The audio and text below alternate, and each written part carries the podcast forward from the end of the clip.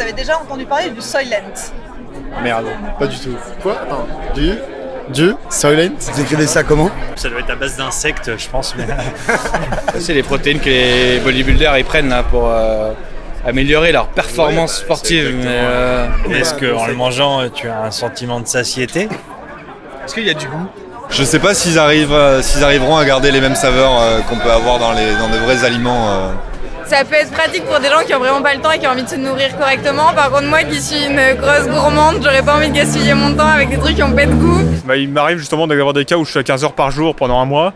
Et dans ces cas-là, des fois, j'ai pas l'envie, le temps ou euh, la place pour me, pour me faire correctement manger. Donc si ça peut me permettre d'avoir des, euh, un, un apport correct, c'est bien. Quoi. Moi, je viens d'une famille où euh, la cuisine est assez importante. Donc, euh, on aime bien manger, on aime manger frais aussi, surtout. Pour moi, c'est primordial de, bah, de savourer ce qu'on mange, de prendre le temps d'aimer ce qu'on mange. Et, euh, je prends le temps de manger. Pour remplacer un repas, non, mais en tant que secours, ouais, ça pourrait être très pratique. J'aime trop manger et euh, non, j'arrive pas à remplacer la, la nourriture par, euh, par de la poudre. Psychologiquement, c'est trop dur. Tu vois, le manger, c'est à table, en famille, avec des potes, ou tu vois, c'est un moment important. Du coup, le fast-food a déjà eu du mal à s'implanter. Alors des pilules, euh, jamais. Psychologiquement, tu auras l'impression de manquer d'un truc après, quoi. Si tu prends qu'une pilule. euh, Ouais. En 2050, c'est des zombies, ouais, ça peut être cool, ça. Mais euh, là, maintenant, non. Le seul moyen que je mange ça, ça serait, euh, ça, serait quoi. l'apocalypse nucléaire et qu'il n'y a plus que ça à manger, quoi. Ouais. Bah oui, c'est quand même, on mange pas que pour se nourrir. hein.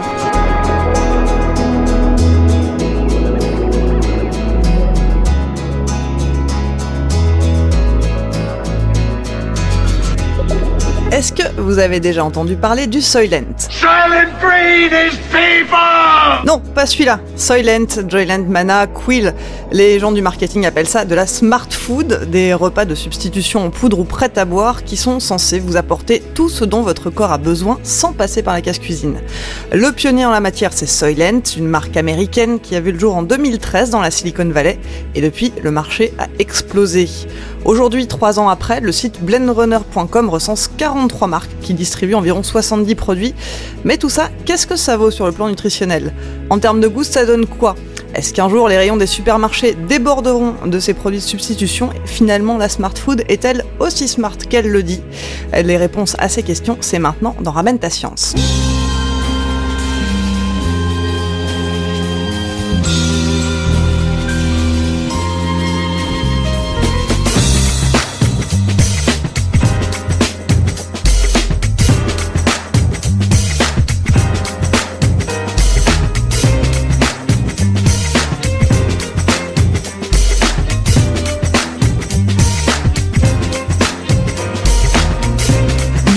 Ramène ta science, RTS, la nouvelle émission de vulgarisation scientifique de Geekzone. Ici, on va parler de sujets qu'on connaît mal, de sujets qu'on connaît peu, ou encore de sujets qu'on connaît trop bien et sur lesquels on a des idées reçues. Bref, on va essayer de vous donner du grain à moudre et de quoi ramener votre science la prochaine fois que vous dînerez avec des potes. Alors pour décrypter tout ça, Dr Saucisse est avec moi. Salut On aura aussi notre ami Bini qui fera un billet d'humeur en fin d'émission. Et le chef d'orchestre aux commandes, c'est Faskill.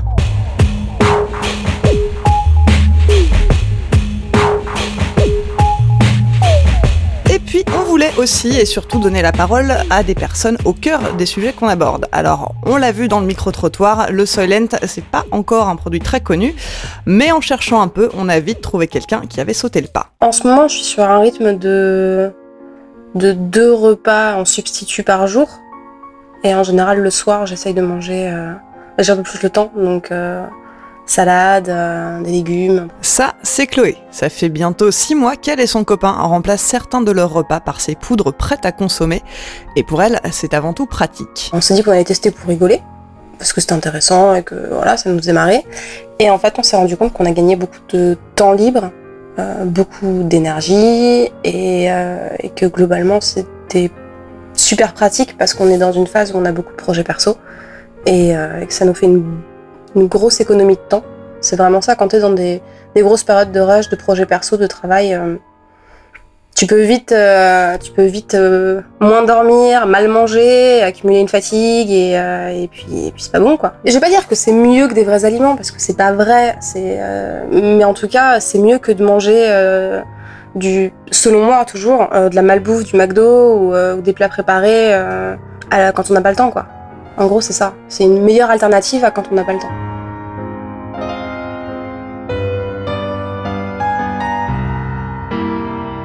Gagner du temps sur ses repas, c'est l'argument numéro un pour ce type de produit. Et évidemment, les marques qui en vendent mettent largement ça en avant. Comme la plupart du temps avec les startups, euh, ça vient vraiment d'une problématique personnelle pour résoudre euh, un, un vrai problème qui, euh, qui, euh, qui m'intéressait. L'homme que vous venez d'entendre, c'est Anthony Bourbon. C'est le fondateur de Feed, la première marque française à se lancer sur le marché. Avant de trouver la solution Smart Food, notre seule possibilité c'était de manger rapidement un sandwich euh, qui n'avait aucun intérêt nutritionnel ou de sauter le repas. Sauf que concrètement, la journée devenait euh, très difficile puisqu'on avait énormément de carences alimentaires. Et c'est comme cela que j'ai commencé à réfléchir à des solutions plus concrètes et qui me permettaient de mener une double vie, si, si je puis dire. Mener une double vie, travailler plus pour gagner plus, gagner en efficacité pour être au top de la productivité. Tic-tac, tic-tac, est-ce qu'on serait tous devenus des lapins blancs qui passent leur temps à courir après l'horloge? C'est assez curieux cette, euh, cette recherche de gain de temps. Moi, je passe ma vie à entendre que les gens n'ont pas de temps. Laurence Sora est psychologue et nutritionniste. Et pour elle, il faut replacer les choses dans leur contexte. Euh, on n'a jamais eu autant de temps, autant de temps de loisirs, autant on n'a jamais, entre plein de guillemets, aussi peu travaillé euh, que, que à cette période de, de, de la vie des Français, hein, en tout cas, je parle. Et, euh, et on n'a jamais eu l'impression d'avoir aussi peu de temps. Pourtant, prendre le temps de manger, ça a une utilité. On constate que les, là ça c'est le Crédoc qui nous le dit, que le temps des repas tend à ne plus diminuer en France.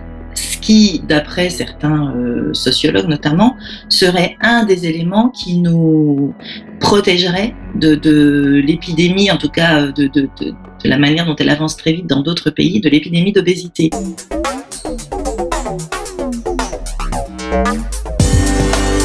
Alors le temps passé à manger. Docteur Saucisse, est-ce que tu as des chiffres à nous apporter? Alors oui, bon, ce sont des chiffres de 2010, mais euh, il s'avère qu'en France, les gens passent beaucoup de temps à manger, que ce soit à table ou en cuisine. Les gens passent en moyenne 2h, 2h20 par jour pour tout ce qui est nourriture, enfin consommation et cuisine. Par contre, ce qu'on a remarqué depuis, euh, depuis 1986, c'est que les gens passent un peu moins de temps euh, à préparer à manger et préfèrent passer ce temps-là à table. Donc on a remarqué que le temps passé à cuisiner depuis 1986 a diminué de 18 minutes par rapport à cette année. Tu veux dire qu'on est en train de devenir des gros flemmards Euh, peut-être, oui.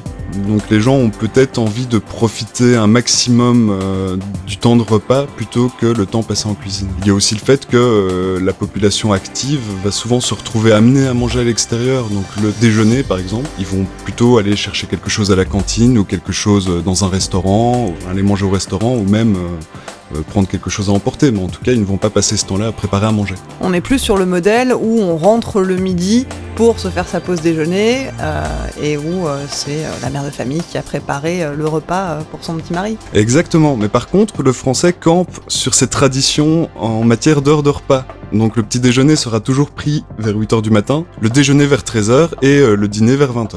Ah Oui, ça, c'est des habitudes qui ne changent pas. On voit aussi euh, un boom euh, ces dernières années euh, de- des services de livraison à domicile. Ça aussi, ça doit avoir un impact. Ça aura un impact sur le, le temps passé en cuisine et pas sur le temps passé à manger, étant donné que euh, les gens vont économiser le temps passé à cuisiner. Et souvent, bon, on va le dire franchement, ils ont la flemme en rentrant le soir tard de se faire à manger, donc ils vont passer facilement par un service de livraison pour se faire livrer de la nourriture, ou bien même peut-être qu'aussi ce sont des gens qui ont envie de manger de temps en temps des choses qu'ils n'arrivent pas à cuisiner eux-mêmes, donc ils préfèrent passer par, par ce genre de service. Donc effectivement, dans ce contexte-là, des produits comme le Joyland, comme le Mana, etc., pourraient avoir euh, un intérêt en termes de gain de temps. En termes de gain de temps, si les gens cherchent à gagner du temps euh, à table, parce que du coup le Joyland ou euh, le Soylent ou, euh, ou des produits euh, de ce type-là sont consommés assez rapidement et sous forme de boisson, donc rien n'oblige à rester à table pour les consommer. Ça permet de gagner du temps pour faire autre chose. Hmm.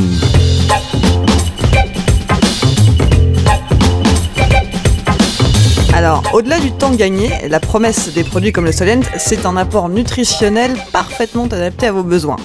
Des repas équilibrés à la portée de tous, sans avoir à compter les calories, les proportions de glucides, de lipides, de protéines, etc. Ça s'est fait assez, euh, assez simplement au début. Euh, J'ai tracé euh, une sorte de programme ou de tableur Excel qui répertoriait l'ensemble des nutriments dont le corps avait besoin chaque jour. J'ai divisé de manière assez simpliste au début par trois euh, pour savoir à peu près ce que j'avais besoin de manger à chaque, à chaque repas. J'ai cherché de manière très simpliste quels nutriments euh, pouvaient être apportés par quel aliment. Euh, J'ai ensuite euh, forcément commandé sur Internet les euh, premiers aliments de manière à m'apporter en même temps des protéines, des glucides, des lipides, des fibres, chaque aliment jouant, jouant son rôle. Les nutritionnistes qui ont participé au projet euh, ont évidemment apporté des, petites tempérances, ont fait des changements, nous ont apporté leur vision médicale qui était très intéressante, et on en est arrivé à une formule euh, finale qui est composée exclusivement de produits naturels, principalement de céréales comme l'avoine, le blé ou alors euh, du soja. Euh, ensuite, le laboratoire pharmaceutique peut rajouter euh, les vitamines qui ne seraient pas présentes parce que toutes les vitamines ne sont pas présentes dans les aliments. Donc on fait évidemment un réassort de tout ce qui manquerait, que ce soit au niveau des vitamines, des minéraux ou des oligo-éléments, tout en respectant parfaitement les guidelines de la de la de l'EFSA qui est l'agence européenne de l'alimentation. Waouh Sur le papier, ça ressemble à la solution idéale, mais est-ce que c'est vraiment le cas? Les choses sont pas si simples que apparemment elles ont l'air. Ça aurait été trop facile. Hein. Celui qui parle, c'est Tervetis, physico-chimiste et, excusez du peu, inventeur de la gastronomie moléculaire. Autant dire qu'il s'y connaît en matière de nutrition. On, on mange pas d'abord pour le plaisir de manger, hein. on mange d'abord parce qu'il faut entretenir notre corps, le développer et le maintenir. Et pour ça, il faut donc euh, faut donc des sucres, des acides aminés, des protéines, c'est-à-dire ce qui est dans l'alimentation, qui a été sélectionné par l'évolution. On a coévolué avec notre alimentation en quelque sorte. Mais alors, de quoi est-ce qu'on a besoin exactement? Anecdote. Jusqu'à présent, l'industrie, par exemple, s'est beaucoup focalisée euh, sur une idée qui était qu'il y avait de l'obésité aux États-Unis et que par conséquent l'étude des sept pays, qui était une étude nutritionnelle, semblait avoir montré qu'il fallait pas de, de lipides saturés. Et on s'aperçoit aujourd'hui, c'est l'industrie américaine elle-même qui fait machine arrière en disant mais si, mais si, on en a besoin. Donc il va y avoir dans les, les mois qui viennent un retour du beurre, de la crème et du bacon. Eh ben j'en connais qui vont être contents. Autre exemple, entre 2000 et 2006, les apports nutritionnels conseillés en calcium en France sont passés de 900 mg par jour à 1200 mg par jour. Ce qui prouve que euh, on n'est pas très très fixé sur les vrais besoins alimentaires. La science, elle est quand même, euh, elle a ses limites. Et, aujourd'hui, euh, il n'y a pas un scientifique qui saura vous dire, euh, oui, oui, on sait calculer de manière précise les besoins d'une personne quotidiennement. non, on ne sait pas. On n'a que des mesures extrêmement moyennes, normées, normatives, quand on, quand on veut définir la dépense énergétique d'une personne. Et dans cette dépense énergétique, est-ce que moi j'ai plus besoin de protéines, de lipides, de glucides? Chacun a une capacité de digestion différente, d'absorption différente, qu'il y a des gens qui ont beaucoup besoin de protéines, que selon le fait qu'ils fassent beaucoup de sport ou pas, beaucoup d'activité physique ou pas, qu'ils métabolisent plus ou moins bien les choses ou pas, ben ils vont tous avoir des, des besoins particuliers, spécifiques et individuels. Et moi, ce que je vois là-dedans, c'est plutôt euh, euh, une réponse normative, hygiéniste et à individuelle. Ah oui, avant d'être des estomacs, on est d'abord des individus. Moi, en tant que psychologue, ce qui m'inquiète, c'est ce désir de normer euh, tout de normer euh, euh, le plaisir, de normer euh, l'individu, de, le coller dans des, boîtes, que ce soit à l'école, que ce soit dans l'alimentation, que ce soit avec le poids, que ce soit dans les assurances. Enfin, voilà, on a on a une sorte de, de, de déni de la dimension individuelle de chacun qui moi m'inquiète plus qu'autre chose.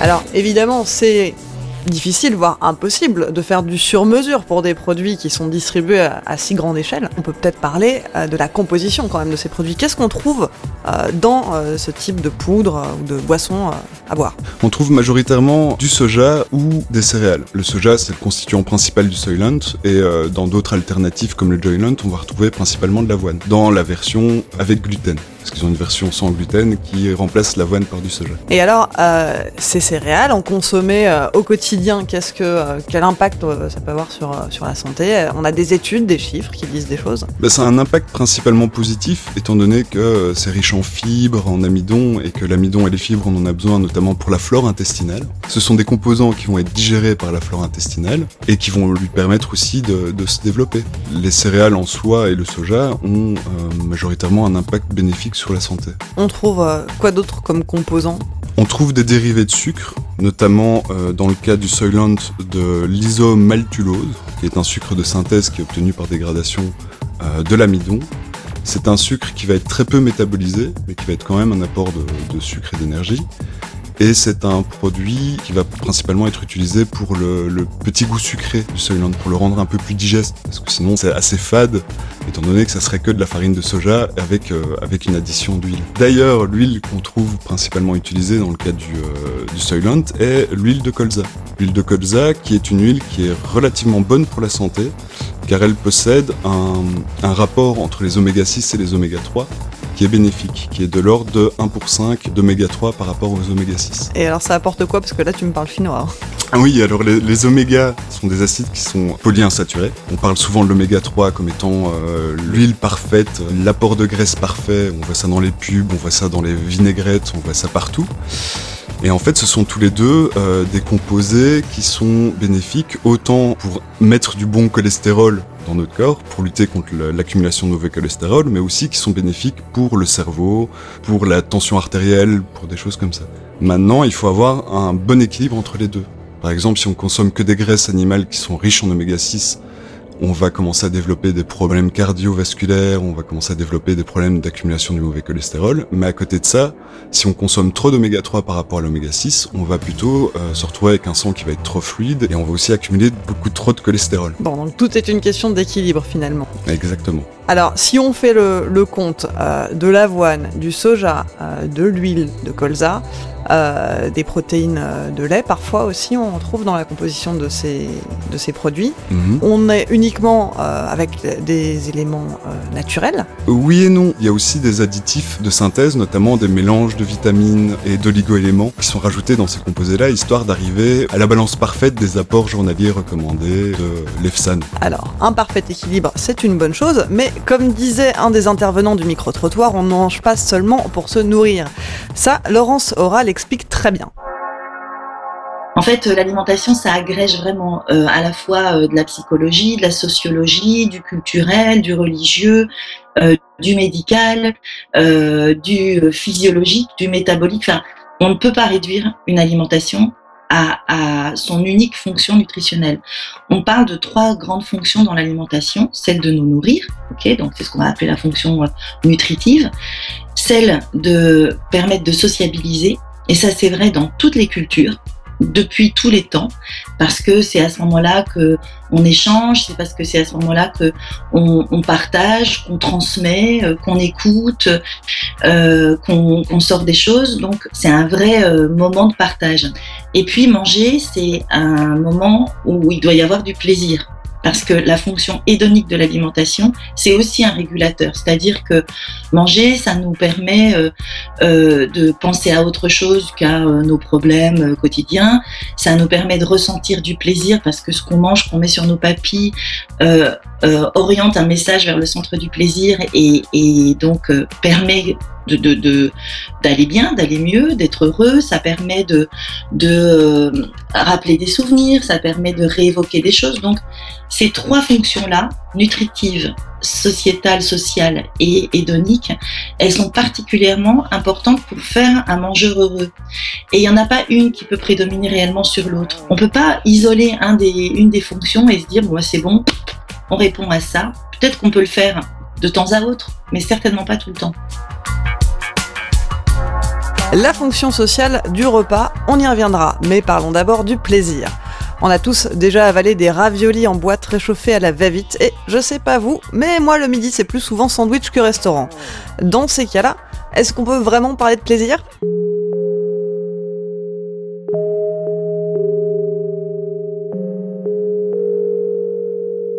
J'apprécie énormément le repas normal.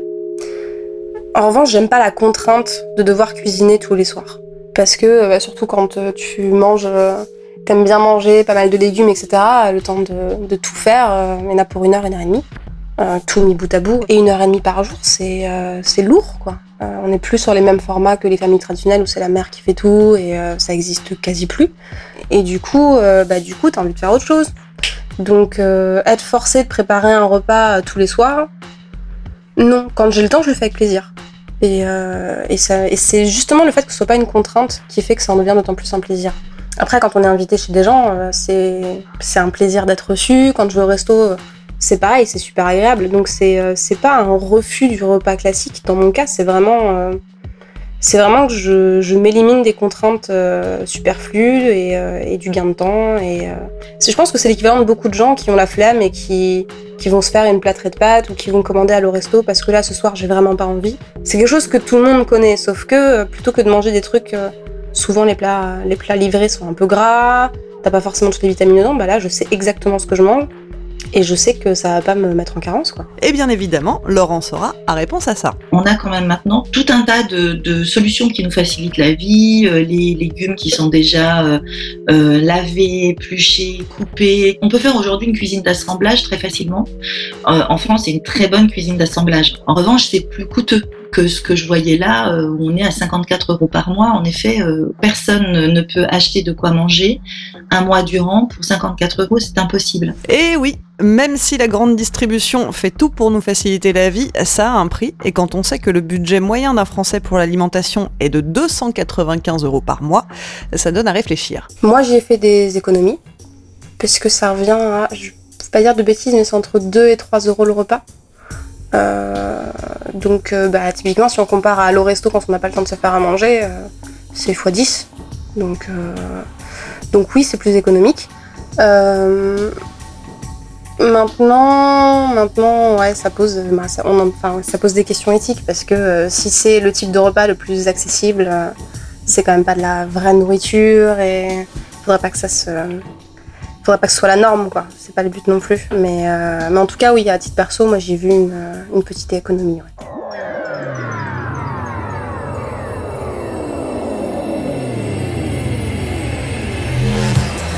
Donc consommer euh, du Soylent, du Mana, ce genre de produit, ça permettrait de faire des économies.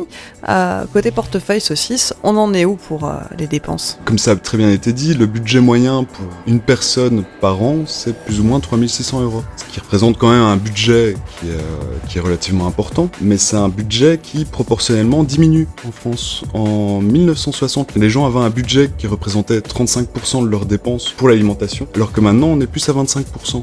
Donc ça tend à diminuer. Les gens vont essayer d'économiser sur la nourriture. Est-ce qu'on sait par quoi ça a été remplacé? Les gens achètent moins à manger? Les gens achètent pas nécessairement moins à manger, mais euh, la- ils vont avoir une alimentation qui va être de, de qualité plus faible qu'avant. Parce qu'ils vont avoir plus facilement recours à l'achat de nourriture déjà préparée, qui coûtera moins cher que le fait d'acheter euh, tous les constituants au petit marché du coin et de préparer sa nourriture soi-même. Tu veux dire les plats traiteurs, les trucs tout prêts euh, sous barquette. Ou la restauration rapide. Donc on mange pour moins cher, mais on mange moins bien. Exactement. On va plutôt chercher à, consommer la même quantité de nourriture, voire plus de quantité de nourriture, mais en rognant sur la qualité de la nourriture. Et on voit un essor de tout ce qui est euh, cuisine bio, euh, retour euh, à des achats chez, euh, le producteur directement, euh, les boutiques euh, locavores où tu consommes euh, des produits euh, locaux.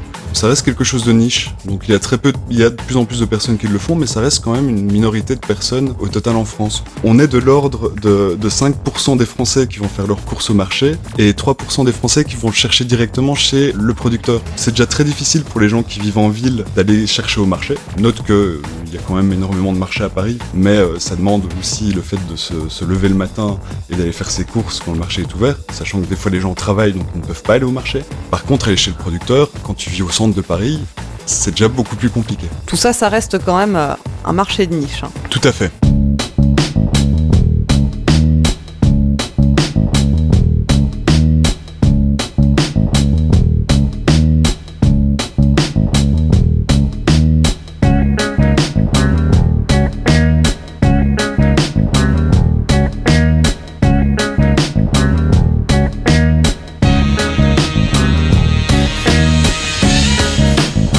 On parlait du plaisir dans le fait de faire la cuisine. Il y a évidemment aussi le plaisir qu'on ressent dans le fait de manger.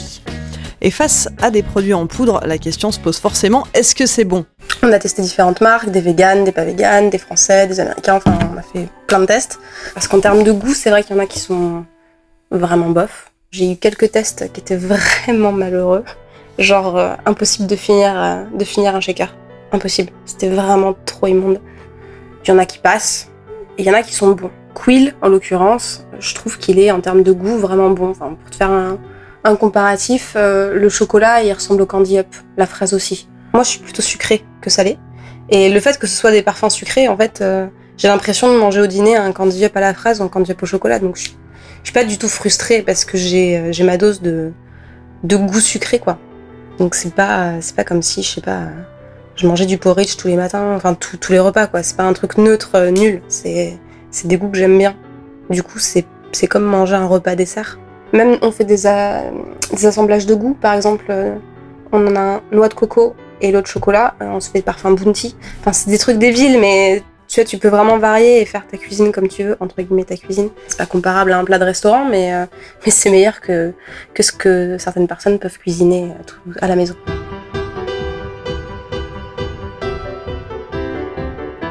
Banane, fraise, chocolat. Du côté des industriels du secteur, l'enjeu est de taille et c'est pas Anthony Bourbon qui va dire le contraire. On avait le choix évidemment de proposer différents arômes euh, ou alors de faire un monoproduit comme l'a fait Soylent. Je vous cache pas que pour euh, euh, un aspect de simplicité mais aussi de positionnement, on a décidé de ne faire qu'un seul goût au départ. Pourquoi? Euh, Pour deux raisons. D'une, le goût de l'avoine, euh, c'est le goût qui est le plus ressenti quand on, quand on déguste feed, et très agréable et parfaitement naturel. Et il m'a paru complètement euh, illogique de vouloir rajouter des arômes qui, eux, allaient être chimiques euh, pour apporter un, autre goût. On ne peut pas, en tant que Français et puis euh, gastronome, se permettre de mettre un produit euh, sur le marché qui ne soit pas agréable à boire. On est en train d'affiner les goûts parce qu'on se sert des premiers retours utilisateurs et on essaye d'utiliser ces derniers de manière totalement flexible pour améliorer le produit et offrir une expérience qui soit à la fois nutritionnellement parfaitement utile, mais que le plaisir soit aussi euh, au rendez-vous.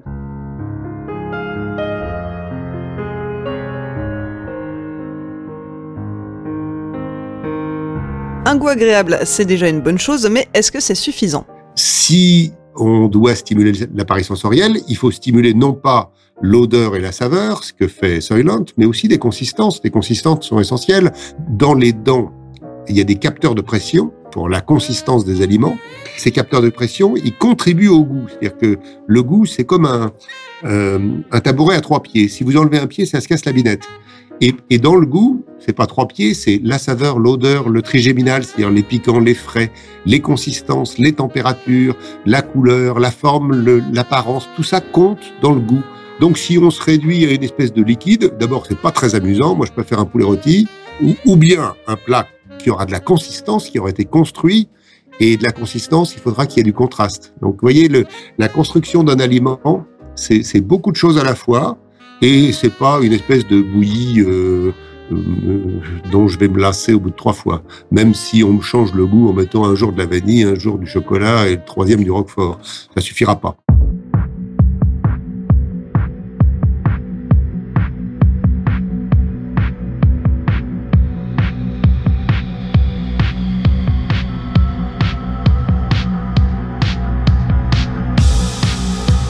Si on regarde aujourd'hui l'offre qui est disponible, euh, on voit qu'effectivement les industriels ont cherché à varier les goûts. Alors il n'y a pas encore de goût roquefort, mais par contre on a des goûts beurre de cacahuète, euh, des goûts euh, fruits exotiques. Ils cherchent à varier ça. Peut-être qu'un jour on aura des goûts salés, qui sait? Mais justement à propos de salé, est-ce que Saucisse, tu pourrais nous rappeler un petit peu euh, comment fonctionne euh, ce sens du goût? Bah, le goût, c'est en même temps dans la bouche et en même temps dans le nez. Donc on va avoir des capteurs hein, sur la langue qui vont, qui vont capter une certaine partie des goûts des aliments, qui vont capter l'amertume, le goût sucré et des choses comme ça. Mais il y a aussi le fait que à l'arrière de la gorge, plutôt dans, vers le nez, on va avoir aussi des capteurs sensoriels qui vont euh, capter les odeurs et qui vont participer au goût. Donc rajouter euh, des goûts différents au sein du Joyland, du Soylent et autres, ça va faire passer peut-être plus facilement la pilule, mais c'est aussi oublier l'essentiel. Il n'y a pas grand-chose qui va rester. Ça va être aussi vite goûté qu'absorbé. C'est comme ce que disait Hervétis, finalement, euh, on, on est bien au-delà euh, du simple goût. Il y a d'autres facteurs à prendre en compte. Ah oui, parce qu'il faut, faut pas oublier que la, la digestion, elle, est, elle se lance à partir du moment où on voit la nourriture. Donc le fait de voir la nourriture, on va saliver et on va déjà se préparer à digérer la nourriture qu'on va manger. Le Soylent, le Joyland, c'est préparé super vite parce que bon, il faut tout mettre dans un shaker, c'est préparé en une deux minutes. Le temps, enfin, ça prend plus de temps de peser la quantité que de la préparer. On va pas avoir d'odeur, on va pas, on va avoir rien qui va euh, facilement, enfin, qui, je pense en tout cas, qui va euh, déclencher le, le début de la digestion. Ouais, effectivement, j'ai du mal à m'imaginer en train de saliver en préparant un shaker. Alors, on a parlé de la nutrition, on a parlé du goût et du plaisir. C'est les deux premières composantes de l'alimentation dont nous parlait Laurent Sora tout à l'heure. Et rappelez-vous, elle expliquait aussi que la nourriture a une dimension sociale parce que c'est à ce moment-là que on échange, c'est parce que c'est à ce moment-là que on, on partage, qu'on transmet, euh, qu'on écoute, euh, qu'on sort des choses. Donc c'est un vrai euh, moment de partage. Et de ce côté-là, pour elle, la nourriture de substitution présente un inconvénient majeur. Bah, déjà c'est un sujet en moins. C'est bon ce que tu manges. euh, oh là là, euh, l'autre jour, euh, vous avez préparé cette viande, c'était bien, mais alors là, c'est nul. J'aime pas, j'aime. Ouais, il y a une tarte au citron, j'adore la tarte au citron. Ah, comment tu l'as fait la tarte au citron? C'est tout un, tout un, un propos, un, papotage, une, une manière de créer du lien bah, qu'il a plus. Ça, c'est le point de vue de la psychologue. Mais quand on a choisi de consommer du Soylent, ça se passe comment? J'en parle pas forcément spontanément aux gens. C'est pas quelque chose que je cache à tout prix, mais euh, mais c'est pas, une fierté quoi. C'est pas, j'en ai pas parlé à mes parents par exemple, parce que je pense que je pense qu'ils comprendraient pas. Il y a un truc, euh, mais qu'est-ce qui t'arrive? C'est bizarre. Dans le meilleur des cas, les gens sont intrigués, et auquel cas c'est plutôt chouette puisque ça ouvre une discussion. Mais la plupart du temps, euh, il y a un refus. Il y a un refus parce que euh, parce qu'on sort de la tradition du repas à table en famille. Et je pense que surtout en France, on y est particulièrement attaché. Euh, et puis il y a un, côté, oui, mais c'est moins bon, c'est pas de la vraie nourriture. Et puis c'est pas c'est pas agréable. Enfin, c'est bizarre. Ça a déclenché des débats houleux, ouais. Genre Genre non, mais tu devrais pas faire ça, mais c'est malsain, mais euh, mais c'est de la résistance au changement quoi. Enfin, dès qu'il y a un truc un petit peu euh, nouveau, j'imagine que c'était pareil avec la cigarette électronique au début. Les premiers qui ont eu ça, euh, c'était euh, un peu branle-bas de combat sur mais non, mais qu'est-ce que tu fais? Je pense qu'il y, a- une incompréhension de sortir du repas traditionnel classique et de entre guillemets de la vraie nourriture, même si tous les ingrédients qu'il y a dans ce truc sont sont complètement naturels. C'est, je pense que c'est les mêmes c'est les mêmes ficelles de résistance au changement en fait. Du coup, euh, maintenant c'est surtout, j'en parle pas parce que j'ai pas envie, j'ai pas, pas envie de me prendre la tête avec ça quoi. J'ai pas envie de me justifier en fait, c'est ça. Moi ça me simplifie la vie. Il y a des gens qui l'acceptent, euh, tant mieux. Les gens qui l'acceptent pas, c'est pas mon problème. Moi ça me simplifie la vie. Pour mes objectifs actuellement, c'est ce dont, pas ce dont j'avais besoin, mais en tout cas ça m'a vraiment permis de, mener à bien des trucs, donc euh, donc c'est positif. Gagner du temps pour mener à bien ses projets, ça c'était effectivement euh, un des objectifs de Chloé. Objectif atteint. Euh, après, euh, je pense que c'est pas anodin le fait que euh, ce type de produit ait vu le jour dans la Silicon Valley. Finalement, on est dans un esprit très américain. Culturellement, la cuisine est moins importante chez eux. En France, en Europe même, on est quand même beaucoup plus attaché à cette tradition du, repas euh, social. Ah oui, en Europe, plus particulièrement en France, euh, le repas est avant tout un moment de partage. On va passer des repas en famille, des repas avec des amis, mais généralement quand on prend la démarche de faire un repas seul, c'est généralement un repas nul. C'est le repas qu'on va faire dans un coin, on va manger à son bureau, on va manger devant la télé. C'est pas vraiment un moment de partage. Aux États-Unis, euh, un repas c'est juste un moment relativement individuel. Il faut pas oublier que les plateaux repas devant la télévision, ça vient de là-bas. Donc les gens déjà de base ne profitaient pas du repas pour échanger. Et donc euh, instinctivement, donc cet ingénieur de la Silicon Valley, parce qu'il faut l'inventeur du Soylent, le créateur du Soylent, parce qu'il a rien inventé, mais le créateur du Soylent, lui, son objectif principal, c'était se dire Un repas, c'est manger, ça me fait perdre du temps, autant le remplacer par quelque chose qui passe plus rapidement. Oui, et puis finalement, euh, dans cette culture américaine, alors c'est quelque chose qu'on retrouve dans le monde de l'entreprise, mais pas seulement.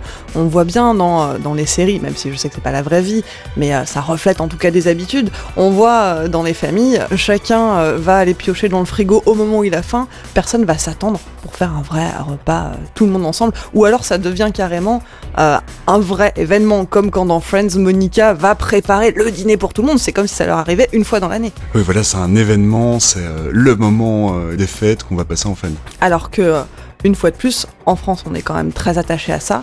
C'est pas pour rien que euh, le repas à la française, c'est-à-dire, c'est pas la, la cuisine, c'est la notion de repas tous ensemble, euh, est rentrée au patrimoine mondial de l'UNESCO, hein, et c'est quelque chose dont on est fier. Et il y a de quoi. Cocorico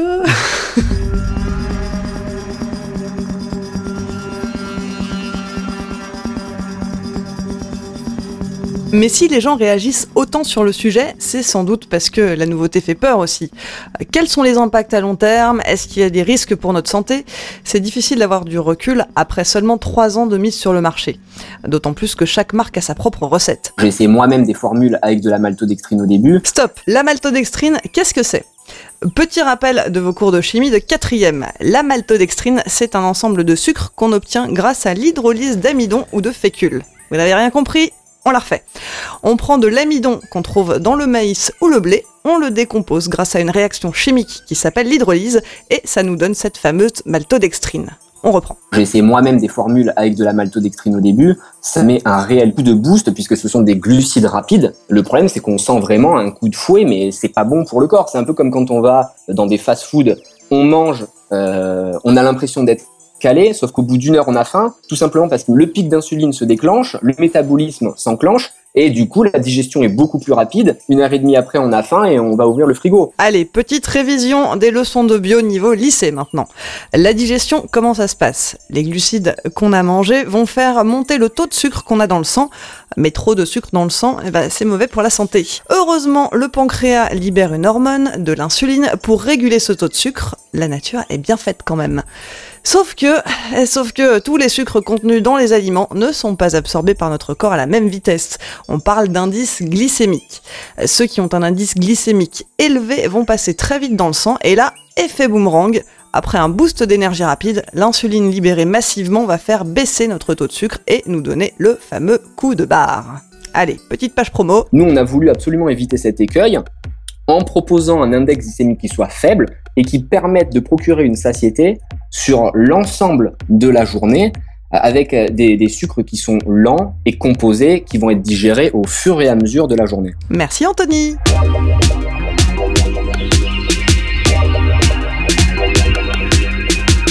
Coup de barre ou pas, sensation de satiété, tout dépend de la composition du produit finalement. Et si vous avez bien tout suivi, vous allez voir que Chloé a choisi un produit qui semble plutôt bien dosé. Quand t'as mangé, genre à midi, t'as fait un repas bien et, euh, et tu dois retourner bosser. C'est ce moment où t'as juste envie de faire une sieste parce que t'as l'estomac lourd et que t'es juste. Tu te dis, mais non, mais là j'ai chaud, c'est compliqué, faut que je dorme au moins 20 minutes parce que c'est pas possible. Et tu peux pas parce que tu dois travailler.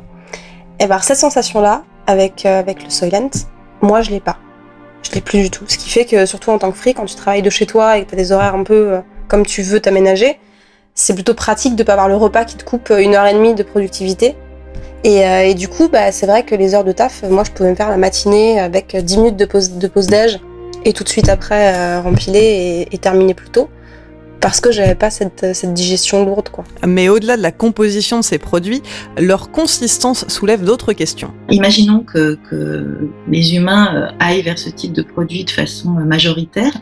Je pense que ça va produire notamment sur la question de la mastication, du développement des dents, du, travail digestif, c'est-à-dire à partir de quand un individu qui va s'être habitué à ne jamais euh, euh, digérer, euh, le tube digestif à pas faire beaucoup de travail, à quel moment il va devenir suffisamment euh, entre guillemets fainéant ou inutilisé pour plus être capable de se mobiliser s'il a besoin de manger un steak ou un truc comme ça, j'en sais rien. Eh ben nous non plus, on n'en sait rien. Et pourtant, on a creusé Internet pour trouver des études sur le sujet, mais manifestement, personne ne s'est encore penché sur la question. Autre point d'interrogation, l'effet à long terme sur notre flore intestinale. Un équilibre fragile qui pourrait être perturbé par le manque de variété d'une monodiète. Évidemment, aujourd'hui, très peu de personnes seraient prêtes à remplacer totalement leur alimentation par ce type de produit, mais c'est quand même quelque chose qui inquiète notre psychologue nutritionniste. Certaines personnes pourront très bien décider que eux, ils s'en fichent de manger, ça les intéresse pas, ils mangent que pour vivre, euh, le plaisir, c'est pas leur truc, etc.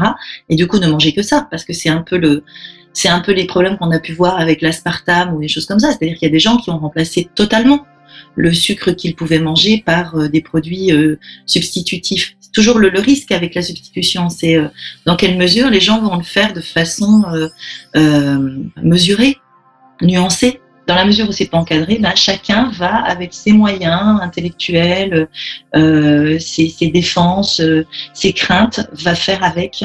Et c'est ce qui peut m'inquiéter un peu parce qu'on n'est pas dans la nuance, vraiment, vraiment pas dans la nuance sur la question de l'alimentation. Bien entendu, du côté des industriels, le discours se veut plus rassurant et positif. Attention, ping-pong. Évidemment, il ne faut pas euh, penser que la smart food euh, va révolutionner l'industrie alimentaire et que nous allons arrêter de manger solide. Notre idée n'est pas là. Alors évidemment, il y aura toujours des extrémistes de la smart food, euh, comme certains consommateurs de Soylent qui vont expliquer que la nourriture traditionnelle, il faut la bannir et qu'il faut boire que du Soylent. C'est une hérésie et n'importe quel nutritionniste confirmera que ça n'a pas de sens. Au contraire, notre idée, c'est de dire, plutôt que de manger un fast-food ou manger une pizza surgelée qui a aucun sens et qui est plus cher qu'une boisson de feed, économisez de l'argent, nourrissez-vous convenablement avec feed quand vous n'avez pas le temps, et l'argent que vous aurez économisé grâce à la smart food, vous pourrez le réinjecter dans votre budget alimentation, mais cette fois dans une alimentation qui est saine, en allant chez le traiteur, en achetant des fruits, en achetant des produits qui sont sains. Ouais, c'est ça. Il faudrait ça, mais comme de toute façon on ne sait pas, et puis quand on va au restaurant, on ne sait pas exactement combien quoi, combien il y a de protéines, de lipides, de glucides pour compléter le, le, chèque qu'on aura fait avant. Euh, bah, du coup, euh, euh, on fait pas. On fait pas parce que c'est impossible. Et puis je me demande en plus dans quelle mesure on se récompensera pas le soir d'avoir euh, mangé que ce truc-là le midi, un peu à la manière de j'ai mangé qu'une quiche à midi, donc euh, ce soir je peux manger beaucoup, en oubliant que la quiche elle contient euh, quand même pas mal de protéines, de lipides, de glucides. Que certes c'était petit, que je l'ai mangé vite fait, que du coup je l'ai pas investi, j'ai pas donné de sens à mon alimentation à ce moment-là parce que j'étais en train de bosser, mais n'empêche que ce que ça m'a apporté, ça me l'a apporté. Mais psychologiquement, j'ai tendance à l'oublier parce que ça n'a pas rempli toutes ses fonctions. Donc, je vais sur-investir le repas suivant ou celui que je me laisse euh, euh, comme étant euh, plus plaisir, plus classique, disons, dans sa forme, et je vais le surinvestir et sans doute manger plus, me faire plus plaisir, comme une forme de compensation. Bon, on l'a vu, le sujet est nouveau, les produits sont euh, récents. Hein. Quand on sait que la, la, première marque à s'être lancée, le Soylent, euh, elle a vu le jour en 2013, il y a trois ans, bah, 3 ans, c'est rien. Alors, comment est-ce qu'on peut avoir du recul euh, après si peu de temps? On a des études déjà euh? Euh, Malheureusement, il n'y a pas d'études récentes là-dessus. Il y a eu des études à l'époque, mais juste pour des régimes de substitution, mais c'était il y a très longtemps, mais pas sur quelque chose qui va remplacer complètement un repas, pas dans le cadre d'un régime, mais dans le cadre d'une alimentation normale. Parce que d'habitude, quand on fait de la substitution, c'est ça, c'est pour le régime. On va prendre des soupes slim fast ou des choses comme ça, qui sont censées représenter des repas. Mais là, non, là, c'est la démarche est tout Donc il n'y a pas encore eu d'études parce que 3 ans déjà c'est rien, comme tu l'as dit. Mais en même temps, euh, il faut que ça dépasse le cadre de la niche, parce que là ça touche encore qu'une niche de personnes. Il faut que ça dépasse ce cadre-là avant que euh, on va s'intéresser d'un point de vue scientifique aux euh, conséquences d'une alimentation uniquement avec du Soylent ou des recettes équivalentes. Est-ce que le fait de manger liquide, euh, par exemple, sur du long terme, c'est quelque chose qui aurait pu être étudié déjà? Ce qui a été étudié, bon évidemment, c'est l'évolution, l'évolution de l'homme. Donc depuis qu'il est sorti de sa caverne et qu'il a commencé à chasser jusqu'au moment où il a découvert le feu et qu'il a commencé à cuire ses aliments. De génération en génération, il y a une évolution de la mâchoire. Donc notre mâchoire actuelle ne correspond plus à la mâchoire euh, de l'être humain il y a, euh, il y a 2000, 2000 ans ou plus. Parce que maintenant on est habitué à des repas qui sont bien cuits, qui sont bien préparés, qui sont en sauce, donc on a de moins en moins recours à la mastication. Alors c'est quoi la différence du coup À quoi ça ressemblait la mâchoire euh, il y a, à l'époque de Cro-Magnon? On avait des, euh, on avait plutôt une mâchoire de, de carnivore, donc on avait, enfin carnivore grand omnivore, parce qu'on avait euh, des grosses incisives, euh, des grandes canines, des très longues canines, chose qui est en train de se perdre. Les gens de plus en plus petites canines. On avait une mâchoire solide aussi parce qu'il fallait pouvoir euh, enfin rompre, rompre les os, il fallait pouvoir euh, croquer les choses. Non, on a moins besoin de ça. Est-ce que tu penses que si dans euh, 150 ans on, on ne se nourrit que de Soylent, on finira sans plus aucune dent? Peut-être pas dans 150 ans, mais ça arrivera bien à un moment ou à un autre. Même avec l'alimentation actuelle et l'évolution de notre alimentation. Ça arrivera à un moment ou à un autre où au final on aura juste des petites rikiki, qui vont juste faire leur, euh, leur petit taf de broyage et c'est tout. Eh, fini les rendez-vous chez le dentiste. Ah oui. En tout cas, qu'on soit pour ou qu'on soit contre, on constate une véritable explosion de l'offre. Comme je le disais en introduction, en l'espace de 3 ans, plus de 40 marques se sont lancées sur le marché. Preuve qu'il y a une demande. Et c'est un secteur qui commence à intéresser les investisseurs, puisque l'année dernière, Soylent a levé 20 millions de dollars. Alors du coup, attention, maintenant on va parler business. Et vous allez voir, lancer ce genre d'entreprise en France, c'est hmm, compliqué. Il valait mieux que je sois juriste plutôt que nutritionniste en fait, parce que il y a tellement de normes à étudier et à respecter que le plus important c'était d'avoir une certaine capacité à analyser, on va dire, la jurisprudence, les normes européennes qui s'imbriquent dans les législations nationales. Euh, et très honnêtement, je me suis assisté de personnes spécialisées, car c'est euh, quasiment incompréhensible. Par exemple, une portion en France, alors c'est un peu un non-sens, mais un substitut alimentaire en France euh, est considéré par le législateur comme étant forcément hypocalorique et étant forcément de régime. On a été dans une situation ubuesque qui était de contacter la DGCCRF de certaines régions. Petit point administration, la DGCCRF c'est la Direction Générale de la Concurrence, de la Consommation et de la Répression des Fraudes. C'est une administration française, elle est chargée de réguler la concurrence sur les marchés et de protéger les consommateurs aussi bien sur le plan économique que du côté de la sécurité. On reprend. On a été dans une situation ubuesque qui était de contacter la DGCCRF de certaines régions et chacun se, con- se contredisait parce qu'en fait c'est des produits qui sont tellement novateurs que personne n'y avait pensé euh, jusqu'alors, du moins en France.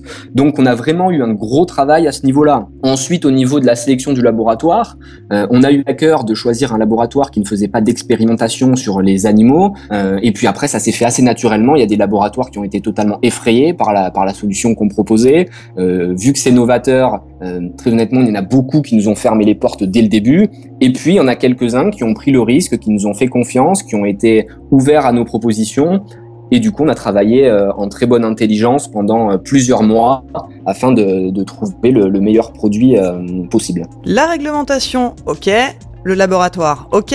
Mais pour monter tout ça, il faut de l'argent, non? Les banques, vous en doutez bien, elles ont toutes pris la fuite. Elles partaient du principe que s'il n'y avait pas de smart food sur le marché, c'est que ça n'intéressait pas les clients. Donc on n'a pas perdu de temps, très honnêtement. On a injecté les fonds propres nécessaires de manière à pouvoir travailler en totale indépendance pendant plus d'un an sur l'élaboration de ce produit. Et devinez d'où venait l'argent?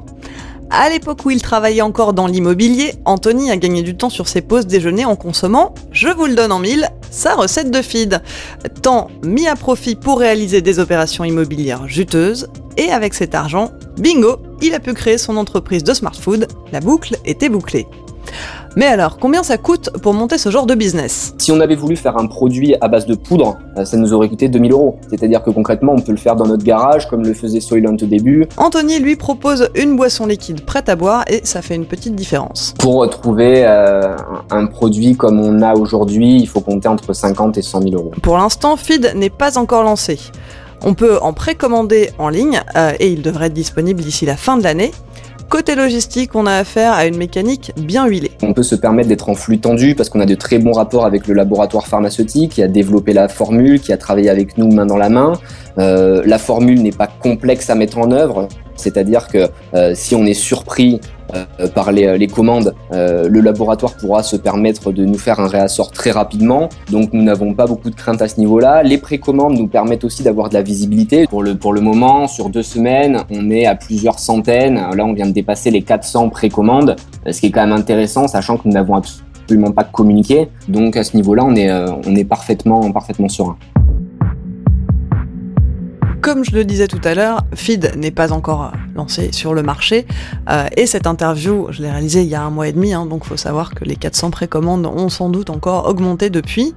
Euh, au niveau des chiffres des produits déjà existants, Docteur Saucisse, euh, tu peux euh, nous en dire un petit peu plus sur le Soylent qui a publié des résultats récemment? Dans le cas du Soylent, d'après les chiffres, on est quand même entre 6 et 10 millions euh, d'unités vendues par an. C'est énorme, non? C'est énorme, mais si on considère que en utilisateurs réguliers qui vont remplacer 3 repas par jour toute l'année, ça fait entre 5500 et euh, 10 000 personnes. En prenant des gens qui en consommeraient trois fois par jour, qui auraient remplacé complètement leur alimentation par ça. Exactement. Donc c'est un milieu qui évolue, certes, mais euh, ce n'est pas encore quelque chose qui est installé et où il y a des millions de consommateurs. Et ça reste un marché de niche. Moi, je m'en suis bien rendu compte quand j'ai fait le micro-trottoir. Les trois quarts des personnes à qui j'en ai parlé étaient Mais de quoi vous parlez? J'ai jamais entendu parler de ce truc. Et c'est vrai que même sur le plan médical, euh, j'ai quand même euh, cherché plusieurs intervenants euh, de ce côté-là. Et avant de trouver quelqu'un qui connaissait le sujet, ça a été compliqué. Oui, c'est quelque chose qui n'est pas très connu dans le milieu scientifique et encore moins au niveau de la population.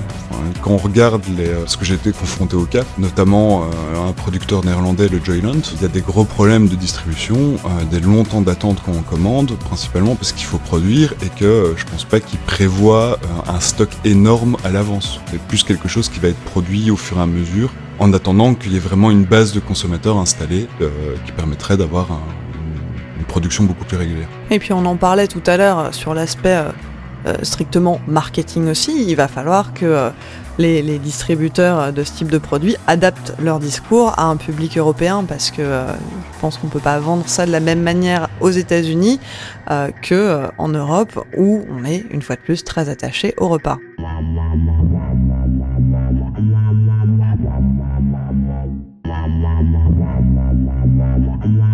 Dans une société où on a, comme on le disait tout à l'heure, souvent l'impression de manquer de temps, l'avenir semble quand même plutôt prometteur pour les producteurs de smart food. Pour l'instant, on trouve ces produits seulement sur Internet, mais est-ce qu'on va bientôt les voir débarquer dans nos supermarchés? Au vu des premières discussions et des premiers rapports que nous avons avec les acheteurs boissons nationaux des grands groupes, il y a un réel intérêt. Euh, ils ne sont pas dupes, ils voient que l'alimentation traditionnelle va évoluer et ils ne peuvent pas se permettre de louper ce marché qui est énorme. On est déjà en négociation et en discussion avec des points de vente plus traditionnels, toujours dans le même esprit et pour la même finalité, proposer un produit qui soit facilement accessible. Et notre objectif à court terme est évidemment de pénétrer le marché des grandes distributions et des points de vente euh, physiques plus traditionnels, comme les différentes boulangeries, salles de sport ou tout autre, euh, tout autre moyen pour acheter le feed de manière physique sans avoir à passer par une commande Internet.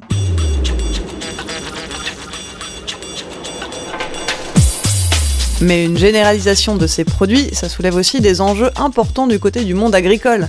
Et oui, on en parlait tout à l'heure, ces produits sont composés majoritairement de céréales et de produits laitiers. Donc ça veut dire qu'on va avoir besoin de, de produire encore plus de encore plus de céréales? Et avoir encore plus d'animaux qui donnent du lait. Les agriculteurs de blé et de soja euh, vont se faire des euh, Oui, on peut le dire, ils vont se faire des couilles en or. Ceux qui euh, récolteront de l'avoine seront contents et du blé et des céréales, ils seront, ils seront contents parce que forcément, on sera leur, leur premier acheteur, ils seront nos premiers fournisseurs. Maintenant, il est évident que ceux euh, qui vont, euh, euh, les agriculteurs qui vont être dans un secteur bovin ou un autre secteur, euh, pourront, euh, pourront s'inquiéter. je ne crois pas un instant que, en tout cas en France, ce soit euh, une réponse euh, euh, qui convertisse les gens de manière suffisamment généralisée pour que les agriculteurs qui élèvent du bétail pour la viande, ceux qui élèvent des, enfin qui cultivent des tomates et, des carottes et compagnie puissent ne plus avoir de travail.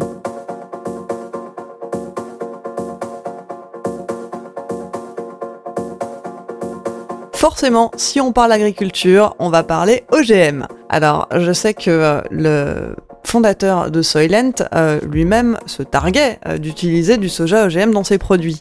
Oui, d'ailleurs, il utilise du soja OGM, mais aussi du maïs modifié, il me semble, euh, l'extraction de l'amidon. Donc en soi, attendez, ne levez pas tout de suite les fourches. Quand on parle OGM, les OGM en soi ne sont pas nécessairement quelque chose de mauvais. Donc l'OGM, le principe de l'OGM, pour le rappeler, c'est prendre des gènes d'un être vivant, que ce soit un animal ou une plante, et les mettre enfin, certains gènes dans un autre animal ou dans une autre plante, de telle sorte à créer un- une sorte de mutant, une nouvelle plante, plutôt une nouvelle forme de la plante initiale, qui va profiter des qualités d'une autre plante. Mais alors quel intérêt dans des, dans des produits comme le Soylent d'utiliser du maïs ou euh, du soja OGM et pas du maïs normal? C'est peut-être d'un point de vue euh, agricole de prendre des plantes qui vont fournir euh, des plus gros grains ou qui vont fournir plus de matière à utiliser plus facilement. Je sais qu'aux États-Unis, ils ont développé énormément d'OGM qui vont être résistants au Roundup, qui est un herbicide très agressif qui a créé pas mal de, débats et de polémiques assez dernièrement en Europe parce qu'on parlait de sa réinstauration. C'est un c'est un herbicide qui est très dangereux pour l'être humain et qui est très dangereux pour la nature. Donc voilà. Et donc eux, aux États-Unis, je pense qu'ils les utilisent encore et du coup, ils utilisent des, euh, des plants qui sont résistants à cet herbicide parce que l'intérêt, c'est de, tuer les herbes mais pas de tuer la plante qu'on cultive. Et évidemment. Les OGM sont utilisés aussi, euh, tu me corrigeras si je me trompe, mais euh, pour, euh, par exemple, euh, retirer euh, les propriétés allergènes de certaines, euh, certains produits de l'agriculture. Oui, ça va être utilisé pour retirer de la production de composés qui sont allergènes, donc pouvoir créer des aliments qui vont être compatibles avec une alimentation qui est très restrictive pour les gens qui sont allergiques. Donc on pourrait imaginer plus tard des, euh, des boissons, des repas euh, type Soylent ou autres spéciaux. Il y en a déjà qui existent sans gluten, Mhm.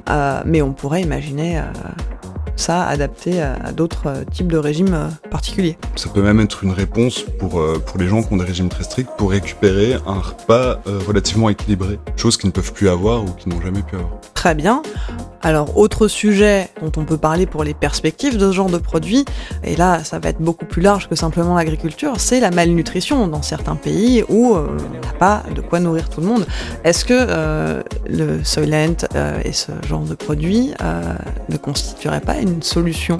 Ça peut constituer une solution, oui, à, moyen ou long terme, parce qu'en soi, quand on regarde le prix d'un repas, donc Soylent et compagnie, on est, comme le disait Chloé tout à l'heure, on est de l'ordre de 2 à 3 euros par repas, ce qui est vraiment ridicule par rapport au prix euh, d'un repas correct. Ce sont aussi des produits, certains contiennent du lait, mais il y en a beaucoup qui n'en contiennent pas. Donc ce sont des produits qui sont 100% toute la partie composant alimentaire qui vient du, euh, de l'utilisation de plantes. Donc euh, quelque chose qui est potentiellement renouvelable et euh, aussi quelque chose qui, est beaucoup moins consommateur d'eau, d'énergie, de place que, euh, que l'agriculture animale. Donc finalement, euh, en prenant moins, moins d'espace que l'agriculture animale, ça pourrait aussi être une, une réponse à la surpopulation. Oui, voilà, donc la place économisée sur l'élevage d'animaux, on va pouvoir cultiver plus de céréales et plus de soja pour, si on se retrouve dans le cas où la surpopulation fait que on n'a plus le choix, il faut nourrir tout le monde, ça peut être une réponse. Donc le Soylent peut être une réponse pour nourrir la population en cas de surpopulation.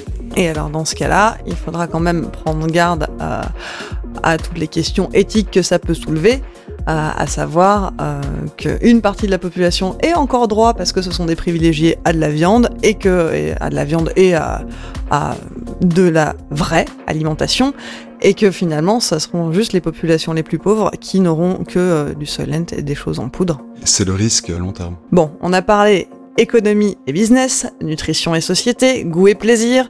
Je crois qu'on a bien fait le tour euh, de la question là. J'espère en tout cas qu'on vous aura apporté des réponses. On va terminer sur une note plus légère avec Bini, ex-blogueuse dont on aime beaucoup la plume et à qui on a confié un billet d'humeur.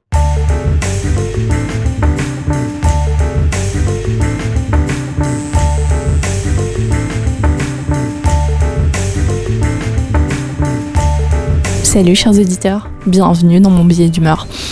Alors il faut savoir que c'est une mission que je prends très à cœur. J'ai beaucoup travaillé, j'ai un peu écrit, je crois que j'ai dû passer trois quarts d'heure sur mon texte, un truc comme ça. Euh, j'ai même arrêté de boire depuis une semaine, donc définitivement un truc très sportif pour moi.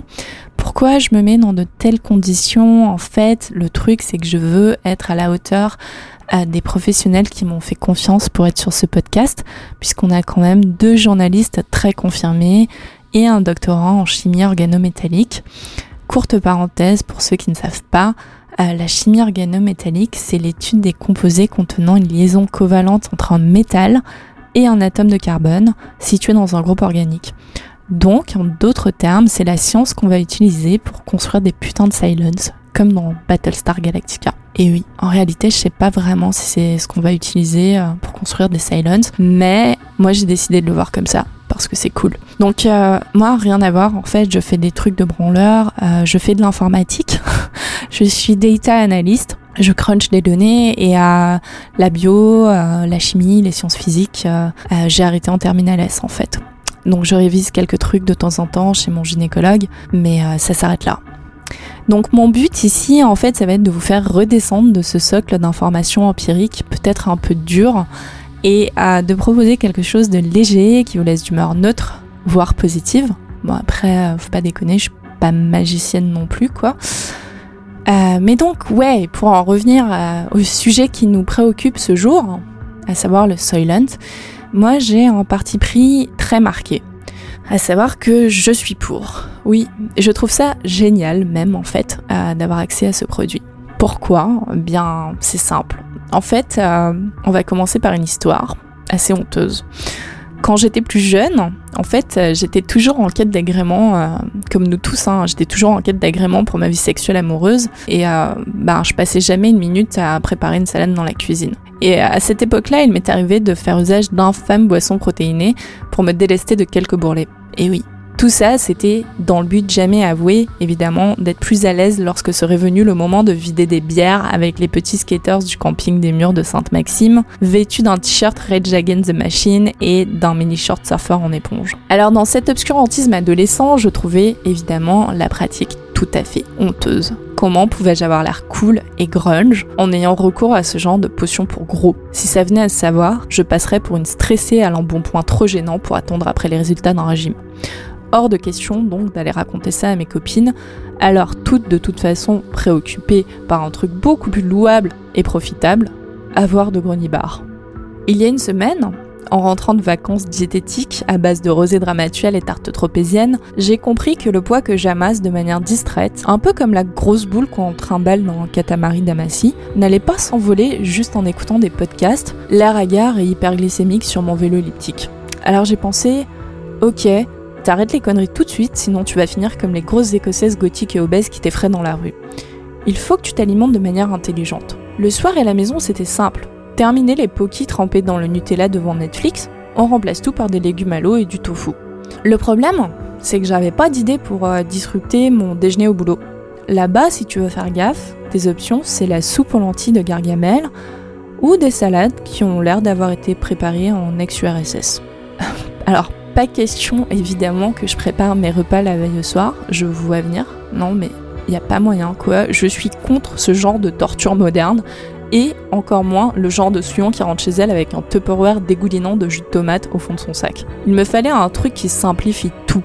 La préparation, les nutriments, les calories et l'ingestion. Comme un script que je pourrais dérouler tous les jours à la même heure. Alors c'est là que je me suis souvenu des slim de mon enfance, mais aussi que depuis, le startup engineering ultra violent des Amériques était passé par là, révolutionnant les substituts de repas pour les transformer en Soylent, le tout en mettant au passage une grosse claque au marketing ultra ringard, genré et porté sur l'apparence qui avait jadis rendu pour moi l'utilisation de ces produits plus honteuse que passer au tableau défoncé à la bœuf en cours de maths pour faire un calcul de dérivés.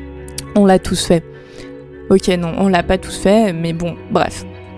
À la lecture des subreddits Soylent et Joylent, je sais, on dirait deux sœurs jumelles dans un film de boules, je n'ai plus aucun doute. 20 ans plus tard, les boissons repas sont devenues un truc pour les gens comme moi. Les marketeux 2.0 ont rangé au placard la soccer mom américaine soucieuse de garder son petit mari. My husband didn't think I could lose the weight. Place à nous, les nerds, les tech yuppies, les expats français en dépression à cause de la bouffe dégueulasse dans leur pays d'accueil. Alors j'ai pris le starter kit chez Mana, 70 euros, shaker et cuillère inclus. Au passage, je dois dire que j'aime bien Mana, ça fait marque de capote, alors que Soylent, ça fait dystopie. Le premier jour, j'étais refaite. Unboxing extatique, packaging soigné et ustensile design. J'ai même fait un Instagram pour me la péter. En ouvrant les cartons, impression de déballer un iPhone qui aurait été préparé par Johnny Ive lui-même. Impression aussi en alignant le matériel sur mon bureau d'être un putain d'astronaute de la NASA. Tout a été pensé pour mettre l'acheteur en confiance et légitimer la consommation du produit. Même si au fond de toi, tu te dis que t'es en train de devenir un gros taré psychotique avec la bouffe, ben non, en fait ça passe. Plus de honte, j'étais fière d'aller remplir mon shaker à la fontaine à eau, puis d'y verser mon repas ingénéré à l'aide de la cuillère de chimiste en métal brossé. Ensuite, j'ai jugé, telle une princesse stellaire, mon voisin de bureau, ce gueux acnéique qui bafferait un bacon roll à 800 calories en reniflant devant son écran. Et oui, on mange n'importe quoi et après on s'étonne d'avoir des problèmes de peau, mais bon, il n'y a pas de mystère. Alors j'ai pris mon repas en silence lorsqu'au bout de 3 minutes le climax est arrivé. Une fois mon verre vide, je n'avais plus envie de manger. J'avais plus faim, plus du tout, pendant au moins 20 minutes. À 4 heures de l'après-midi, j'ai pas fait la maline parce que j'avais la dalle. Pas grave, demain je mettrai 3 doses dans le shaker. Parce que 2 doses, c'est sûrement un truc de personnes de petite taille ou de personnes qui ont des problèmes d'appétit du style qui pourraient les faire crever d'une descente d'organes. Alors après une semaine de journalisme total, j'ai pas envie de changer d'alimentation, j'ai perdu 2 kilos. Bon, ça c'est pas vrai, en fait c'est juste pour le billet. Mon estomac rapetisse avec délice, ce qui veut dire que je ne suis plus capable de commander deux fois des lasagnes avant le dessert au resto. Serait-ce alors un de ces miracles que seule la technologie peut accomplir? C'est nul, j'ai plus personne à qui faire passer de pétard. En mini-short au camping des murs de Sainte-Maxime, mais avoir accès à un tel progrès, ça valait quand même le coup d'attendre un peu et de vieillir.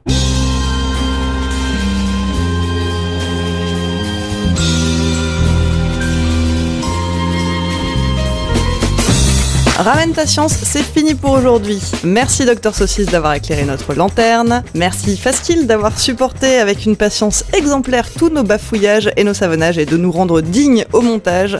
Et merci bien sûr à nos invités, Chloé, Anthony Bourbon, Laurent Sora et Hervé Tiss.